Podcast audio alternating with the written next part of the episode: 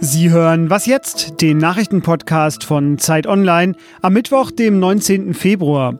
Meine Themen heute sind die Bewerbung von Norbert Röttgen um den CDU-Vorsitz und Updates zum Coronavirus. Zuerst aber die Nachrichten. Anfang Juli 2017 war der deutsche Menschenrechtsaktivist Peter Steudner in der Türkei festgenommen worden.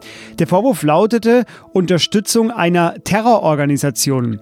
Heute soll das Urteil gegen ihn fallen und die Staatsanwaltschaft selbst fordert Freispruch aus Mangel an Beweisen.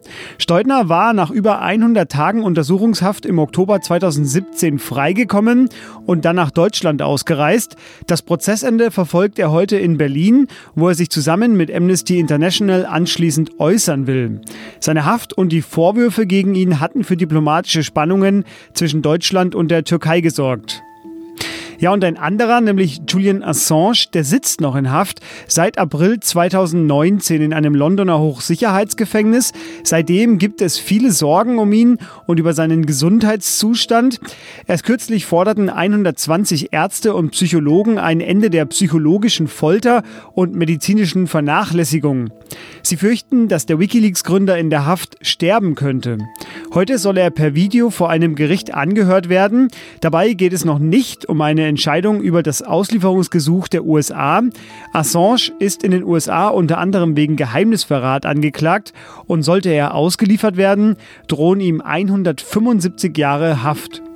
Redaktionsschluss für diesen Podcast ist 5 Uhr. Diese Episode wird unterstützt von Ford. Der Autohersteller durfte sich für seine Transit-Hybrid-Familie über den Award Internationaler Transporter des Jahres 2020 freuen. Mit der Plug-in-Hybrid-Variante können Unternehmen Verbrauch und Abgasausstoß reduzieren und sogar Umweltzonen befahren. Hallo und herzlich willkommen zu dieser Ausgabe. Mein Name ist Fabian Scheler und wir machen jetzt einen kleinen geografischen Exkurs. Brilon, Ottenstein, Aachen und jetzt auch Meckenheim. Das sind vier Orte, die alle in Nordrhein-Westfalen liegen und sie alle eint, sie sind möglicherweise der Geburtsort des neuen CDU-Vorsitzenden. Denn nach Friedrich Merz, Jens Spahn und Armin Laschet hat gestern Norbert Röttgen seine Kandidatur bekannt gegeben. Der George Clooney aus Meckenheim, so nannte man ihn, bevor seine politische Karriere durch die Entlassung als Umweltminister 2012 sehr abrupt endete. Jetzt ist er aber wieder da, er will CDU-Vorsitzender werden und ich rede deshalb über ihn mit Michael Schlieben, der ist politischer Korrespondent und der George Clooney der Redaktion. Hallo Michael. Hi, grüß dich, total. Falsch und übertrieben, aber trotzdem schön mit dir zu sprechen. Ja. Michael, Friedrich Merz ist äh, der wirtschaftsliberale Konservative, Armin Laschet ist der Favorit des ja, CDU-Führungsestablishments. Ähm, für was steht denn Norbert Röttgen? Na, in erster Linie für außenpolitisches Know-how. So hat er sich zumindest heute auf seiner Pressekonferenz selbst vorgestellt und präsentiert. Er sieht sich als Staatsmann, er weiß, worauf es in der Weltpolitik ankommt. Und manche Diskussion, die ihm jetzt innenpolitisch geführt worden ist, kommt ihm nach zu sehr kleinem Karo vor, so würde ich es mal bezeichnen. Und es stimmt schon auch, da ist was dran. Er leitet seit 2014 den Auswärtigen Ausschuss im Bundestag. Das ist kein glamouröses, aber ein wichtiges Amt. Und er gilt auch, das wissen wir, als Journalisten in den Redaktionen als durchaus beliebter Gesprächspartner, weil er einerseits pointiert sprechen kann, aber eben auch inhaltlich sehr fundiert ist, also auch eine große Detailkenntnis durchaus verfügt. Und ich nehme an, darauf hat deine Frage eigentlich abgezielt. Er steht inhaltlich für den liberalen Flügel der Union. Also ein konservatives Rollback, wie zum Beispiel es unter Friedrich Merz, eventuell auch unter Jens Spahn zu erwarten wäre, steht bei ihm nicht zu befürchten. Er wurde ja 2012, ich habe es gerade schon anmoderiert, äh, von Merkel entlassen. Als, glaube ich, bisher als einziger Minister überhaupt bei Merkel, der entlassen wurde. Jetzt ist er aber trotzdem dafür, dass Merkel regulär bis 2021 weitermacht und Kanzlerin bleibt. Und äh, ja, schon damals wurden ihm äh, also Röttgen, Pläne nachgesagt, irgendwann auch Kanzler werden zu wollen. Sind denn jetzt seine Jahre, die er so als Abgeordneter so ein bisschen abseits des Rampenlichts geführt hat, dabei hilfreich? Mhm. Naja, also vielleicht muss man sagen, völlig abseits war er ja nicht, weil er sehr präsent war, zum Beispiel in den Talkshows. Also in so einem, hat sich so eine Art Nebenbühne äh, gesucht und da war er so präsent wie kaum ein anderer CDU-Politiker. Aber es stimmt schon, also er verkörpert nicht das bisherige Establishment oder das Establishment der letzten Jahre. Er hat anders als Laschet oder Spahn in den letzten Jahren kein Spitzenamt inne gehabt. Ähm, genau, seit Merkel ihn gefeuert hat. Und stimmt, tatsächlich war er der Einzige. Ihr hat es damals missfallen, dass er ständig nach Düsseldorf geschielt hat, aber in Berlin weiterhin arbeiten wollte. Das war Merkel irgendwie zu viel durcheinander. Ähm, insofern verfügt Röttgen tatsächlich über eine gewisse Unabhängigkeit. Äh, aber gleichzeitig ist er dem politischen System treu geblieben. Also das unterscheidet ihn auch ziemlich stark von Friedrich Merz, der ja mit seinen Aufsichtsratsposten eine andere Karriere im letzten Jahrzehnt gemacht hat. Und dadurch sich auch eine andere, ziemlich verächtliche Sprache über das politische System, auch über die Kanzlerin und die Regierung angewöhnt hat. Sowas ist bei Röttgen bisher nicht zu finden gewesen. Durchaus Kritik, durchaus Grundsatzkritik, aber nicht mit dieser Sprache der Verachtung. Jetzt schwebte der CDU zuletzt ja äh, so eine Teamlösung vor aus den bisherigen gehandelten Größen, Parteigrößen, äh, Merz, Laschet und Spahn. Ähm, Röttgen fährt da jetzt einfach dazwischen. Er hat gesagt, ja, dieses Team-Ding, das äh, kann man schon machen, aber ähm, das ist so ein bisschen eine Ausrede für Konflikte. Also er hält davon nicht so viel. Was heißt das denn jetzt für die Suche nach dem neuen Vorsitzenden? Ja, das heißt, dass das Verfahren, das bisher als das Wahrscheinlichste galt, tatsächlich durch Röttgens Kandidatur obsolet ist. Der Wunsch vieler Unionsanhänger war, dass die bisherigen Anwärter sich irgendwie einigen und eben besagtes Team aufstellen. Und das würde auch tatsächlich, muss man schon zugeben, dem Bedürfnis vieler in der Union entsprechen, dass man jetzt eben nicht einen monatelangen Regionalkonferenzwettstreit hat, nicht wie die SPD so ewig diskutiert. Die Union ist ja eine ziemlich pragmatische, machtorientierte Parteientscheidung und weiter geht's. Das ist so das, äh, das Bedürfnis, das kon äh, kommuniziert worden ist. Röttgen sagt aber nun, dass er ja eigentlich der erste Kandidat ist, der seine Kandidatur bekannt gegeben hat, weil außer ihm hat sich noch niemand offiziell beworben.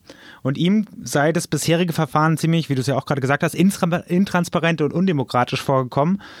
Also eigentlich sei es eine Taktik gewesen, die die anderen gewählt hatten und die dem Interesse Einzelner dienten, das sind dann jetzt alles Zitate von Röttgen, die aber als Team und als Demokratieprozess verkauft worden sind. Und man muss sagen, ganz Unrecht hat er damit nicht. Also, Norbert Röttgen hat äh, am Dienstag den ja, Auswahlprozess oder den Bewerbungsprozess um den CDU-Vorsitz nochmal belebt. Er hat eine sehr lange Pressekonferenz gegeben, wo er sehr deutlich klargemacht hat, wofür er steht. Ähm, Analysen dazu finden Sie im Politikressort bei Zeit Online, unter anderem natürlich auch von Michael. Michael, vielen Dank dir. Ja, sehr gerne.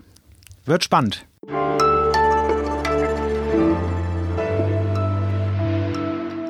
Und sonst so? Servus. Grüezi. Und hallo, willkommen zur 99. Ausgabe unseres Transalpinen Podcasts. Genau, das war in der vergangenen Woche. Heute, an diesem Mittwoch, feiern die geschätzten Kollegen nun Jubiläum. Heute erscheint die 100. Folge des Politik-Podcasts Servus, Grüzi, Hallo, in dem Lenz Jakobsen, Florian Gasser und Matthias Daum die politischen Perspektiven aus Berlin, Wien und Zürich immer wieder miteinander vergleichen. Sie erzählen sich mit großer Begeisterung von ihren Ländern und äh, ihr wisst, wisst, äh, ihr drei, ich bin äh, Fan der ersten Stunde, eigentlich noch vor der Geburt schon Fan gewesen, denn wir haben diesen Podcast ja auch ein Stück weit zusammen entwickelt. Ihr könnt, glaube ich, sehr stolz sein, äh, was aus diesem Podcast mittlerweile geworden ist, wie groß ihr den gemacht habt, was ihr alles gemacht habt. Und ich probiere es deshalb jetzt einfach mal in euren Landessprachen. Lieber Lenz, alles Gute. Herzlichen Glückwunsch, lieber Matthias, und alles Gute auch für dich, Florian. Das wünsche ich euch von Herzen. Und auf der Turten, da brennen fuie Kerzen. Fuie Kerzen. So steht's da.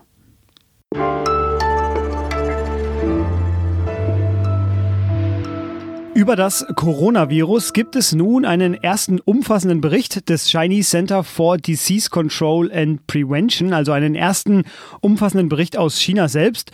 Dort wird festgehalten, dass bis zum 11. Februar 1023 Todesfälle registriert wurden. Das heißt, dass 2,3 Prozent der Infizierten auch gestorben sind. Die Frage, die die Wissenschaftler nun beschäftigt, ist die, ob diese Daten aus China auf einen Wendepunkt hindeuten. Und darüber rede ich jetzt mit Alisa Schröter aus dem Wissensressort von Zeit Online. Hallo Alisa. Hi Fabian. Alisa, was sagen die Ärzte? Ist das Schlimmste überstanden? Also die Virologen und Ärzte, mit denen ich bisher so gesprochen habe, sind da eher so ein bisschen skeptisch.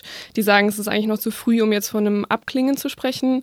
Ähm, zumal diese Zahlen, die da jetzt aus China kommen, aus eigentlich drei Gründen eher problematisch sind. Also zum einen ist es so, dass die Diagnostikkits gerade eben ein bisschen rar werden in China anscheinend, mit denen man normalerweise dieses Coronavirus eben äh, testen würde. Zweitens ist das Problem bei diesen Zahlen eben, dass es in den letzten Wochen immer wieder Berichte gab, dass die chinesischen Behörden ihr Vorgehen bei der Erfassung von solchen Infektionszahlen geändert haben.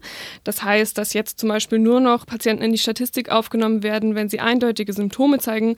Und das ist eigentlich entgegen der Vorgaben der WHO, der Weltgesundheitsorganisation. Die sagt nämlich, dass ein DNA-Test schon ausreicht, um das Coronavirus nachzuweisen. Drittens muss man davon ausgehen, dass es eine relativ hohe Dunkelziffer von Infizierten gibt in China, weil natürlich gehen die Leute nicht mehr zum Arzt oder ins Krankenhaus, wenn sie wissen, danach werden sie unter Quarantäne gestellt oder ähm, sie könnten sich sogar anstecken bei Patienten. Neben Wuhan konzentriert sich ja die Berichterstattung und auch das Interesse natürlich auf das äh, Kreuzfahrtschiff Diamond Princess, das mit Passagieren ja seit zwei Wochen äh, vor Yokohama, also vor der japanischen Küste, unter Quarantäne liegt. Das beschäftigt die Wissenschaftler auch. Warum eigentlich? Also das ist halt sehr interessant für die Wissenschaftler, weil man da praktisch Laborbedingungen hat, die man jetzt so gar nicht mehr finden äh, würde. Also da sind aktuell einfach Infizierte auf diesem Schiff und man kann sich relativ genau Fragen widmen, die man bisher noch nicht beantworten konnte. Unter anderem eben, wie genau solche Infektionsketten ablaufen können, aber auch über welche Übertragungswege sich das Virus denn letztendlich verbreiten kann. Da war ja immer die Frage, kann sich das Ganze auch über den Stuhl verbreiten zum Beispiel? Da äh, könnte man auf dem Kreuzfahrtschiff zu neuen Erkenntnissen kommen. Oder eben aber auch, ähm, ob die Infizierten mit dem Coronavirus auch schon infektiös sind, bevor sie überhaupt irgendwelche Symptome aufweisen. Also das sind alles äh, Fragen, die die Wissenschaftler da versuchen zu beantworten. Eine traurige Nachricht gab es zudem noch aus Wuhan, dem Ort, an dem Corona eben zuerst ausbrach. Der Krankenhauschef von Wuhan, Liu Ziming, der starb am Montag ebenfalls am Virus. Aber auch die ersten geheilten Patienten wurden aus Kliniken wieder entlassen. Für den Moment vielen Dank dir, Alisa. Gerne. Und das war Was Jetzt am Mittwoch. Was jetzt at zeit.de ist unsere Adresse. Morgen empfängt sie hier meine Kollegin Rita Lauter. Ihnen wünsche ich allen einen angenehmen Tag und sage Tschüss.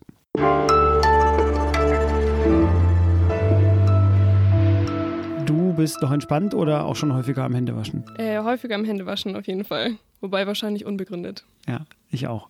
Sehr gut.